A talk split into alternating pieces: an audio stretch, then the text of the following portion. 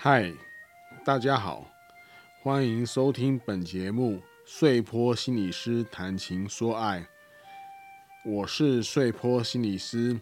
有二十五年以上的心理误谈经验。您为您的爱情所困住了吗？还是烦恼爱情的大小事呢？本节目致力于用心理学的角度分析各种情爱问题的疑难杂症，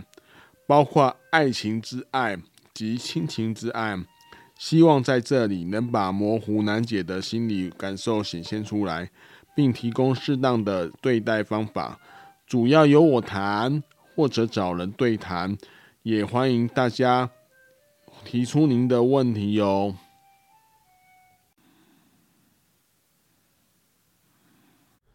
又到了我们碎坡心理师谈情说爱的时间，大家好。那我们这个节目哈，今天还是有两位，就是我碎坡心理师。好，大家好，我是小玉的妈。对，还有小玉的妈一起来探讨爱情的主题啦。那在解析我们那个来信之前哈，我们我还是要讲一段话，就是说，其实我们。其实我跟小玉的妈哦，你大概也听听得出来，长期收听的话，我们大概是五十出头年纪的人呐、啊。那因为小玉的妈听得出来，我抗议。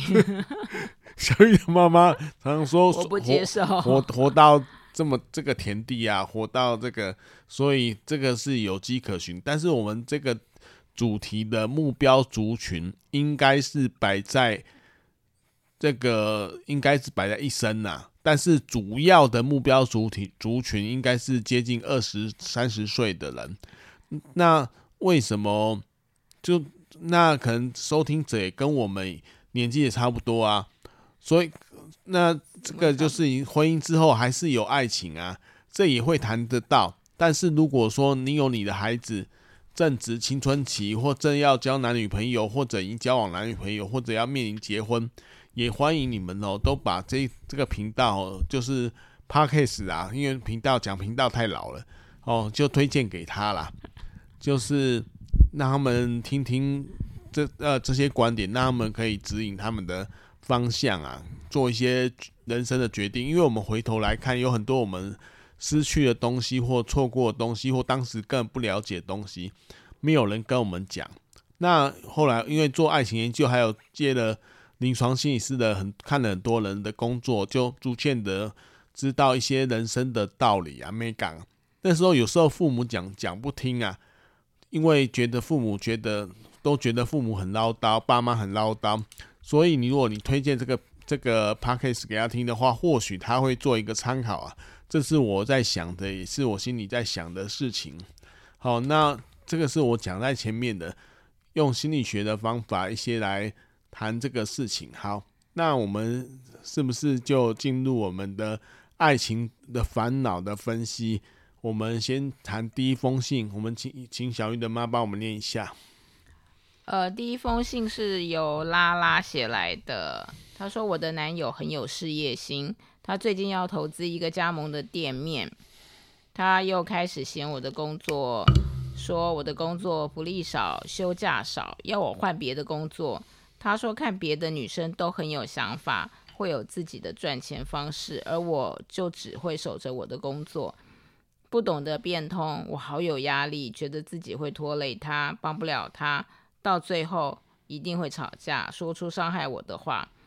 我很害怕，该怎么办？要离开他吗？要让他找一个帮得了他的女生吗？嗯，就这样嘛。对，对好。”那大家听完了那个小玉的妈念完这一封信之后，你形成的第一个印象跟想法会是什么呢？那你可以想看看，我请小玉的妈先讲看看。嗯，我觉得如果是这个女生，我会同样感觉到好有压力哦。是，对，其实通常就是来信的人的那种想法，我我觉得大家应该大部分的人都可以。有一种感同身受的感觉，应该就是意思就是说，你如果是他的话，在这个处境下也很有压力，就对了。对，是这个意思。对，就会觉得说啊，好像我就是那种拖累的感觉。哦，我觉得还蛮可以理解的，嗯、就觉得说，呃，男朋友在那边冲冲事业，然后我却帮不了他，那我自己是不是很很糟糕这样子？是，可是我想他应该有他自己的那个想法，就是说他为什么呃。没有照着她男朋友的意思去做，那可能她很喜欢他的工作啊，可能他就不是那种会一直想着怎么样赚钱的人，他就是很老实的工作，他喜欢这样子。是，所以其实，呃，我虽然可以理解说他为什么会觉得会拖累，但是我现在会觉得说你要，我要，我也，如果我是拉拉朋友，我会劝他自私一点。他要留下来，留在这个关系或离开这个关系，是要用站在自己的立场去想，而不要太站在对方的立场。是，对，我觉得可能比较好一点吧。是。那我读这封信，我第一个感觉是，这个拉拉这个这个人哦，很像为很为他的伴侣，你看他伴侣是男友嘛，是不是？他写我的男友，我的男友。他就是伴侣设想啦，所以就常常用他的话来检视自己的状况，嗯，所以这这边会有一个叫做位阶高低的感觉，就是看起来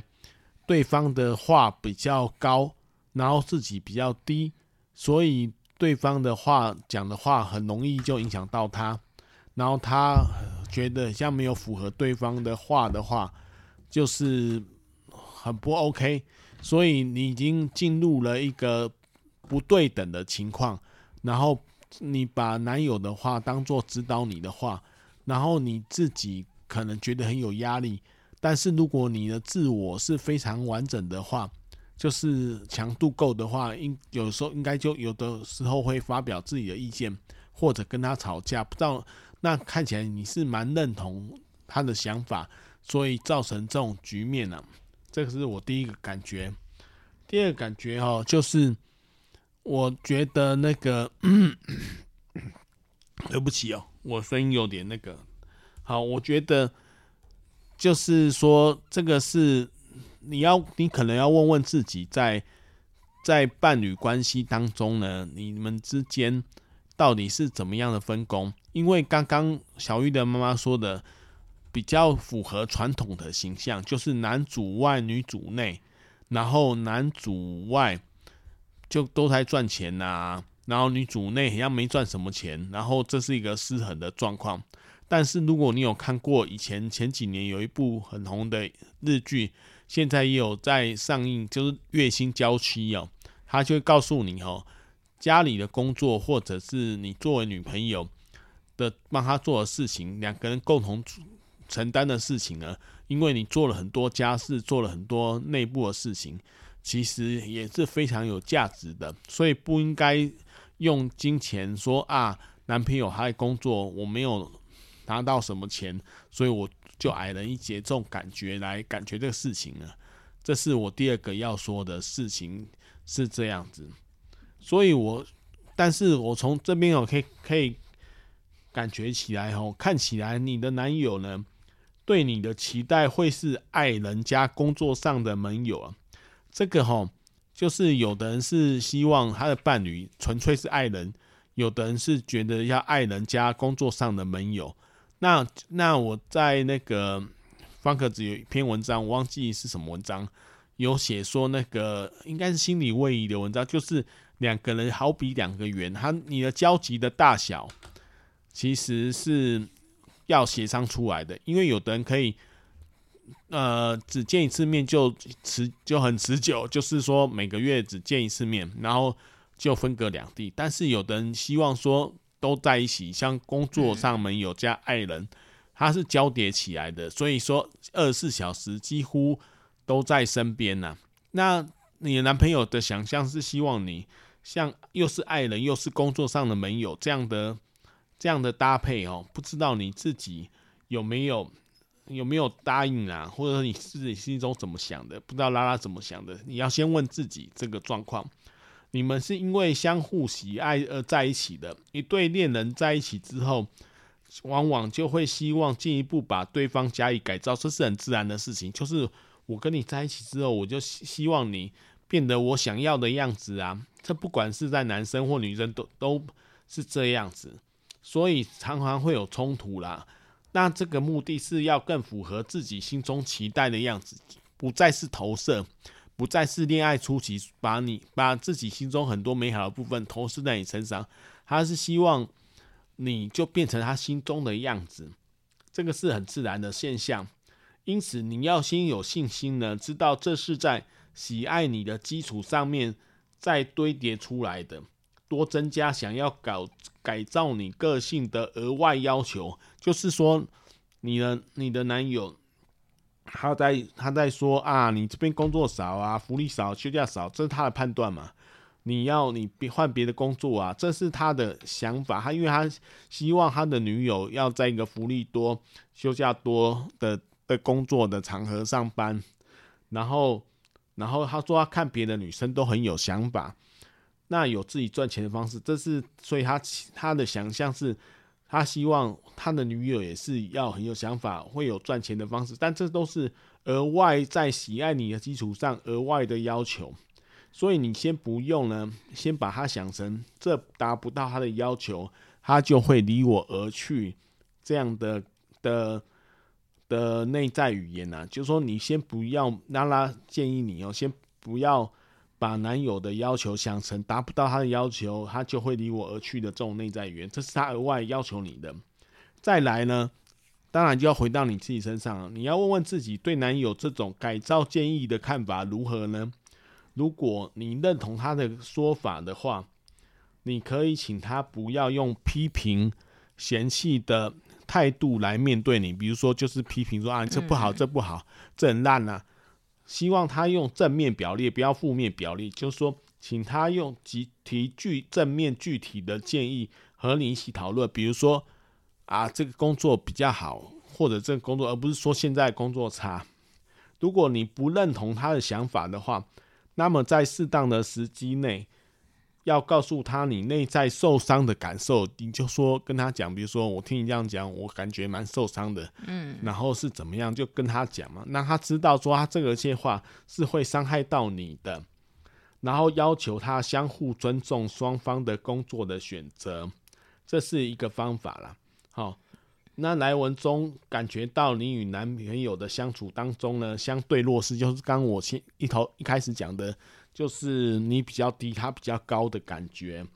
那你是那以致常觉感觉到担忧不安呐、啊。因此，内在的核心重点是，你要先能肯定自己，然后对自己所做的事情非常的赞同。这方面，如果你有困难的话，就是可以寻求一两次的咨商去去询问看看呢、啊，然后提升在这个。两个人交往相处中当中的自我肯定跟自我的价值，这样你会比较和谐。不要每次，因为我们先爱一个人，应该是在他面前感到很自在、很被肯定，然后自己也肯定自己。不要说跟他在一起哦，就是啊，自己哪边不好，哪边差，哪边 O 不 OK？嗯，这样这就不是爱的爱情的感觉了。对，这样感觉压力好大。是啊，这样就。违背了爱情的感觉啊，嗯、所以这是碎波心理师给你的拉拉给拉拉的建议，希望你能够参考参考。那我们现在就进入第二封信，我们还要是麻烦小玉的吗？呃，第二封信是有一位听友叫淑萍寄来的，是他说，呃，我跟他分居有一年。我根本不知道他在外面做什么，给安家费用一万块。他常常换工作，说话不算话，给钱次数不一定。他变心，又不跟我商量，又不照顾小孩，对我冷淡，叫他顾小孩，他的理由又很多。他的工作是呃，垃圾车司机，他有夸胡一个私人的。呃，我看到另外一个女生坐在他旁边，她说是业务员，我不相信他，他跟呃，哎，不好意思哦，因为他写的有点可能很急，写的不太顺。是。他跟他坐在我老公旁边，我就不可以。那个女生是他外面的女生，我只希望不要离婚。有什么方法对付他，让他回心转意呢？老公叫我自己付房租，安家费不给我，我只想用小孩绑住老公，让老公晚上照顾小孩。我怕房子房租交完，房子租了，他又跑掉了。有什么方法能让他跑不掉？现在都是我在养家，他在外面快活。如何教训他，让他吃苦，让他变得负责任呢？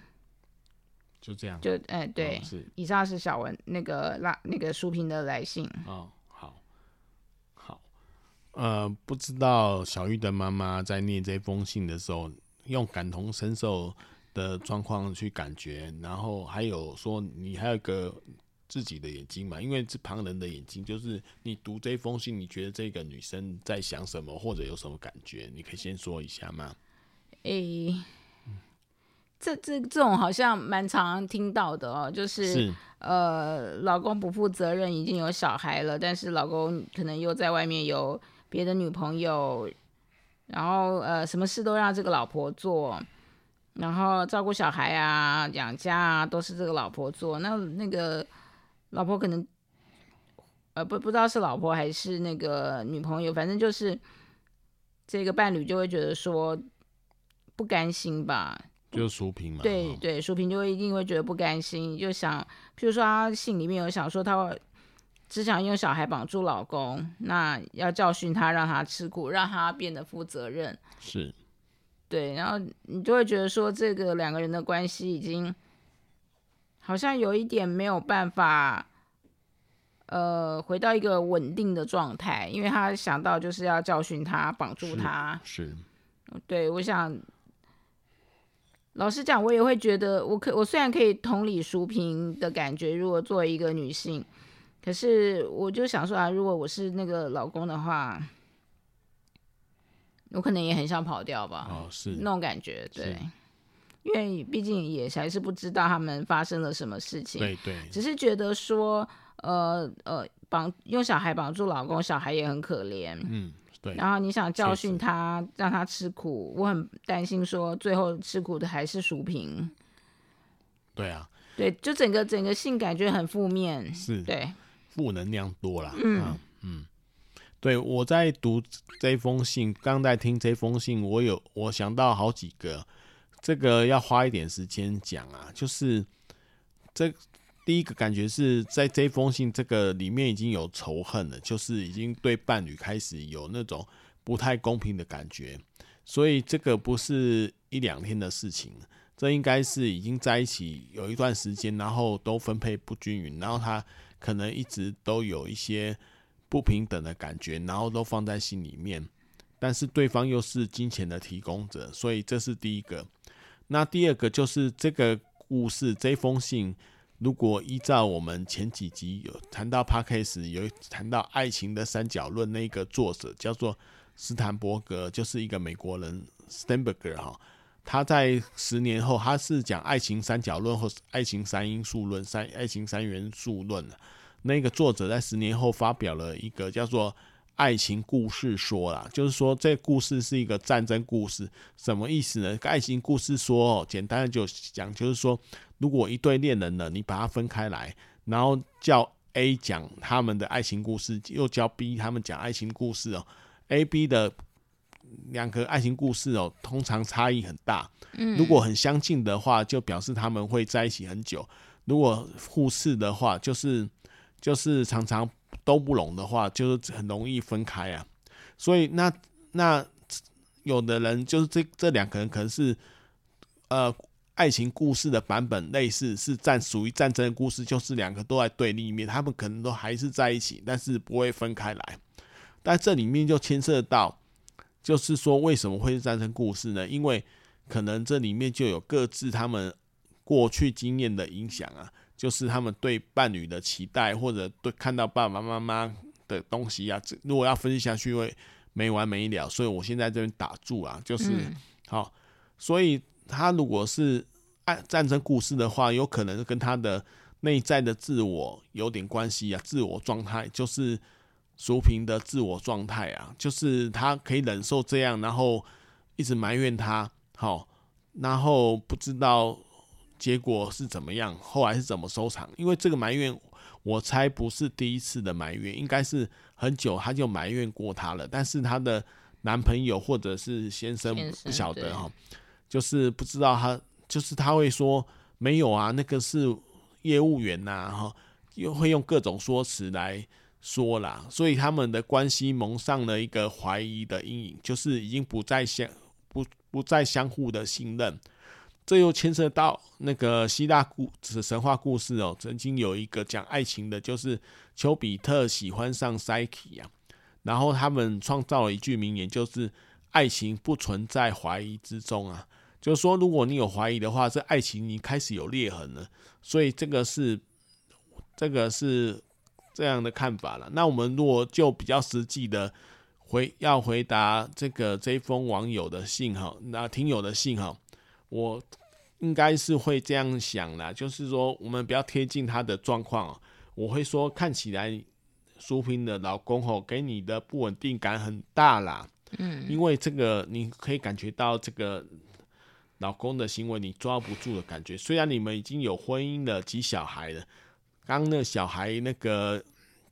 小玉的妈有讲过，小孩很容易被当做两双方。关系不好的时候的筹码，因为我们有一个，我记得是有一个，我看过一个研究，就是所有打小孩的案件，其实不是真的打小孩，其实是暗地里要修理他。就像以前上次那个泸州吃霸王那个家暴事件，他打啊，对对对对，他打小孩其实是想打他老婆啦，因为他打小孩之后，小孩说不要。我爸爸没什么，他还维护他爸爸，可是他老婆气得要命，像一个受伤者。所以其实打小孩就是打他心爱的人的耳光，嗯，所以这个有七八成，其实打小孩不是真的在打小孩，是在教训其他人，发泄他的怒气。哦，这个是很微妙的、很微妙的关系啊。所以这个就是小孩就被当做一种，怎么讲，就是被当做一种。那个筹码来运作，这小孩就变得很可怜，而且会制造问题。小孩，所以说，你们虽然你们有婚姻及小孩呢，但老公现在的行为已经看起来已经不把你建立的家庭当做是家庭啊。你如果要让他能够负起丈夫及孩子父亲哦，就是这两个角色，一个是丈夫，一个是孩子父亲，因为他有双重角色嘛。嗯如果你要想让他付出这个责任的话，我是建议你最好要先让他回家啦，先让他回到这个安居于世的家中，哦，也就是说，先不要分居啦，如此双方才有碰面对话的空间。因为你回家，两个人虽然吵架，但是可以对话。回到家中呢，才能要求他扮演好丈夫及父亲的这两个角色。如果对方能有意愿维持这个家，他会考虑回家。不过，通常会走到分居的情侣，就是呃，不是情侣啊，就是配偶的话，我的经验是这样：家庭的气氛已经是低迷到一定的程度，双方常有冲突跟争吵，就是负能量一直在增加，一直在增加。嗯，因此要求结束分居状态。叫他回家并不容易啊，对啊，感觉不太容易。这是一个原则啦。那怎么样分居？那个因为信中就这样写嘛，也没有其他的可以参考的资料建议啊，所以这个可能要寻求智商啊。所以我会建议你寻求书评呢，建议你寻求智商进行这方面的评估。他有可能回家吗？那结束分居的状态吗？那另一方面，当对方没有意愿和你继续维持这个家的时候，你就要。对你的要求，他负起责任不闻不问，不是应该是说你对你要求他要负起你的责任，他都不闻不问的话，就是对方已经没有意愿要你继续维持这个家。那么从法律面的着手要求他履行责任，会是另一个方法。比如说你们已经有孩，你说有孩子吗？那我觉得可能这我就不知，这不是我的专业，因为他是有基孩子有他的基因的话。我们比较碰到是说，就是要离婚的话，这个赡养费或者是养育费，就是一定对方一定要负这个责任。这法律上有强制有这种这种东西啊，但是详细情形可能还要请你找法律的专家评估一下啦。所以说，这个就是从法律面着手要求他履行责任，会是一个方法啦。但是就建议你也可以寻求法律方面这方面的讯息来评估看看了。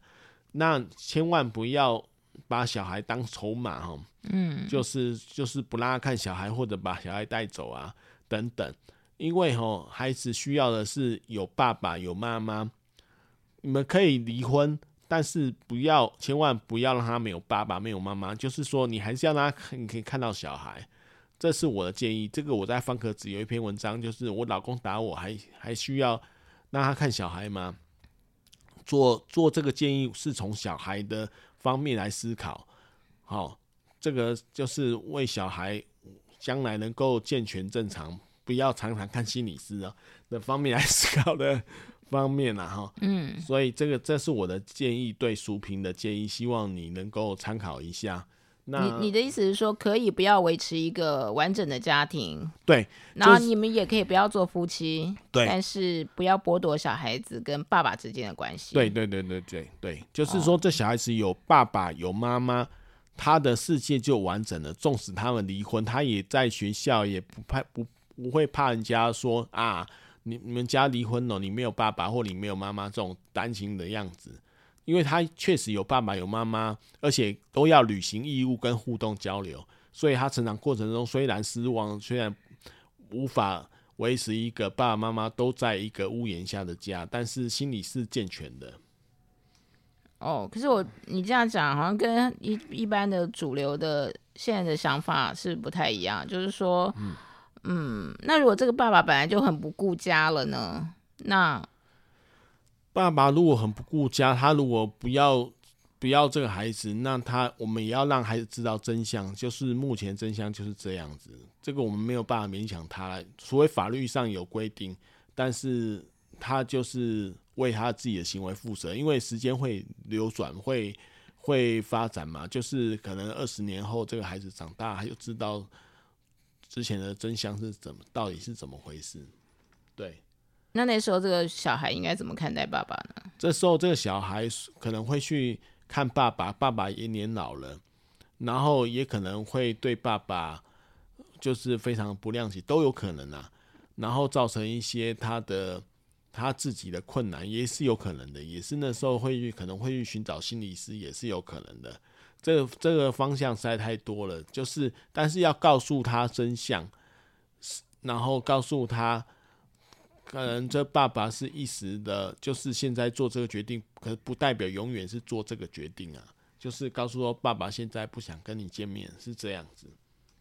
对，那就是由他父子之父亲跟孩子之间的关系去处理啊，就是妈妈就不要干涉就对了。OK，对，也就是说。孩子如果跟母亲的话，那其实他就不要对孩子跟父亲之间的交流，这个次系统，这叫次系统啊，做任何的干涉，让他们自己发展。然后，如果孩子在跟父亲的次系统遇到了困难，来请求来请教你，主动他请主动请求你的话，你再发言呐、啊。而不是你主动告诉他说啊，爸爸是怎么样的。我知道哈，很多这样的夫妻呢，有有时候太太就是身为太太的，因为对先生呢充满了仇恨呐，因为先生做了不对的事情，嗯，所以就他就会对孩子灌输一些事情啊，然后这孩子就变得很为难，因为一个是他爸爸嘛，然后又妈妈又说爸爸不好，所以他爸爸说妈妈不好，对对对对。我曾经有一个很久以前有一个案例哦，就是妈妈叫孩子去跟踪爸爸，然后抓奸呐，然后后来这孩子得了精神病，然后他觉得他分裂了，因为他觉得就是被撕开来，然后觉得心里很不安定啊。那这是我很久以前的一个例子啊。然后我要讲的就是说，孩子跟爸爸之间呢，他如果有什么问题的话。就是我知道妈妈有时候心里面会觉得啊，她扮演圣诞老公公，什么都是我来养，我来教孩子的状况，我来承担。那她什么都没做，就扮演圣诞老公公，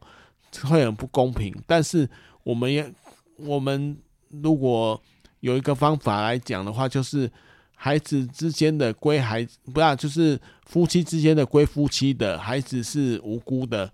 这是以这样的观点跟心情来想这个事情啊。所以说，你可以当然可以可以把感觉呢告诉你的先生，说你真的觉得很不公平，或者你你们已经离婚了，然后不，然后就是说你的心情让他知道，那看他怎么反应再做决定啊。我觉得这样的，我这样讲可能比较清楚一点。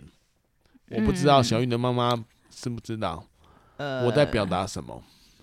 我我想我明白，就是说，不管这个婚姻结束的多难，这个关系或这个婚姻结束的多难看，是是，为了这个小孩子日后的一个心理健康，对，我们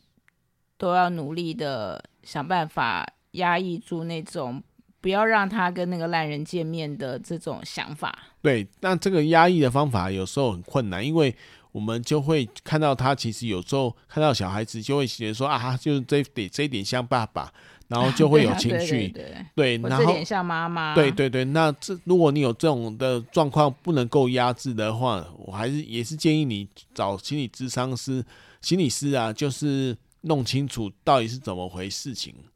嗯，嗯对。好，好，那我们今天哦，就花了一些时间来说说心理学理论，还有回答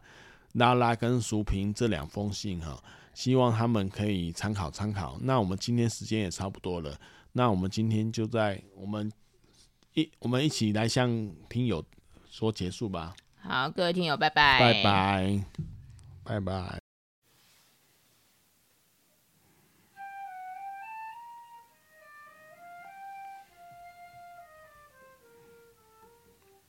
本节目碎波心理师谈情说爱，